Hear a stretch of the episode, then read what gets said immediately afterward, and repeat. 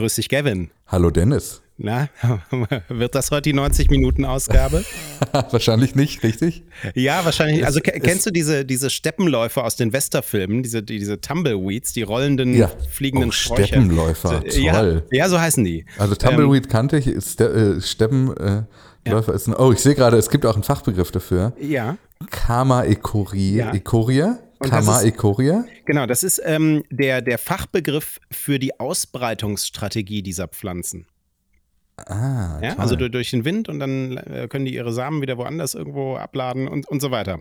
Mhm. Aber in Westernfilmen äh, immer dann, wenn verlassene Ortschaften gezeigt werden oder es besonders langweilig ist. Und das hier ist die Podcast-Variante davon heute.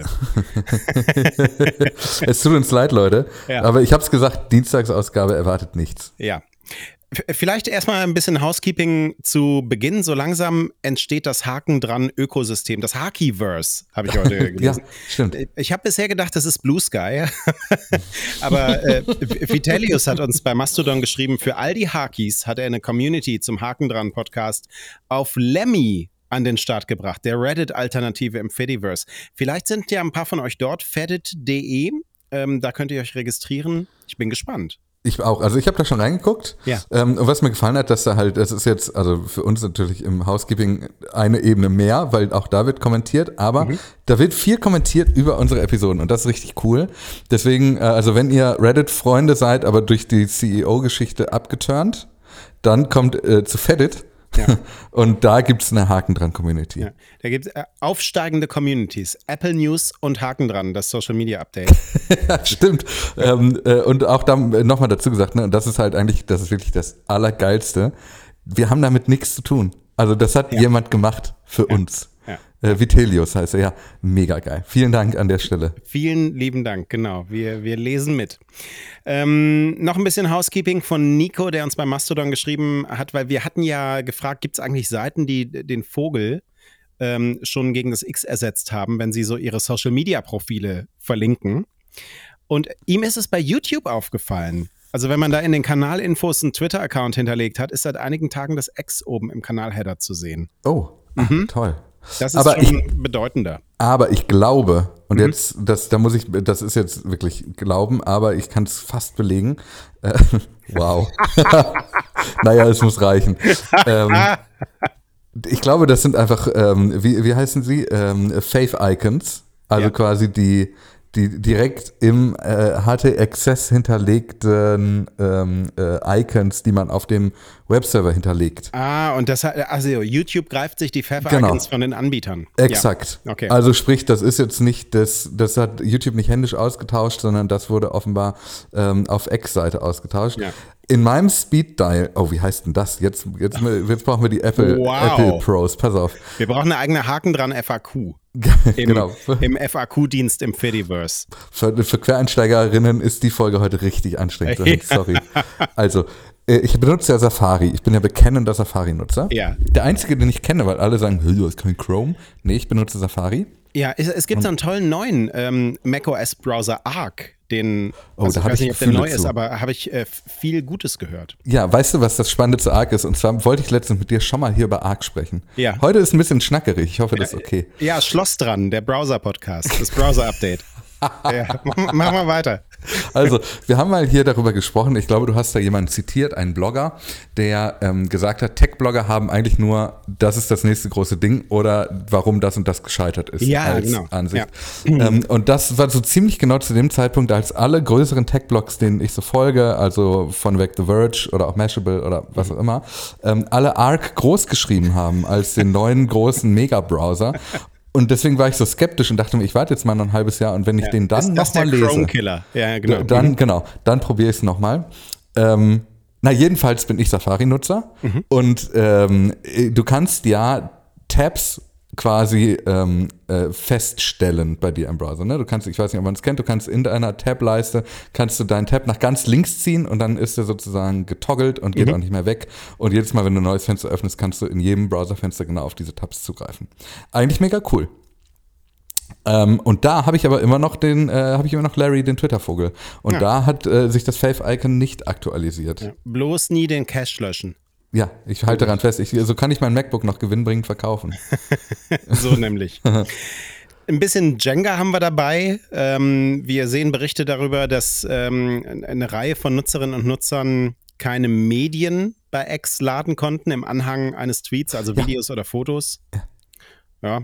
Habe ich auch beobachtet. Also ich kann, keine, ja. ja. ich kann keine Videos mehr gucken bei X. Ist auf der Strecke ja hin und wieder mal passiert. Ja, ist aber für viele Leute, die, ähm, äh, die wissen, was für Videos in letzter Zeit so bei X hochgeladen werden, äh, die werden mir zustimmen, vielleicht besser für alle. Äh, außer für Elon Musk. Also so ein Pivot to Video ohne Video ist äh, auch schwierig, ne? Ja, ähm, ja also er, ist ärgerlich auf jeden Fall. Die Markteinführung von Threads ist über einen Monat her und die Zahl der aktiven NutzerInnen und die tägliche Nutzung ist um etwa 80 Prozent mittlerweile zurückgegangen. Ähm, tägliche Nutzer auf Threads von 50 Millionen auf 10 Millionen gesunken, die durchschnittliche Nutzungsdauer von 14 auf 3 Minuten. Ähm, Soweit so nach wie vor nicht überraschend. Wir wissen, das äh, große Projekt bei Meta heißt Bindung aktuell. Mhm. Ähm, aber Similar Web sagt gleichzeitig, X wird im Durchschnitt von dessen NutzerInnen 25 bis 30 Minuten pro Tag genutzt. Okay. Ähm, andere Größe in der Nutzerbasis, nach wie vor aktiv. Ähm, und ja, Threads ist, glaube ich, so ein Ding für on the long run nicht wahr?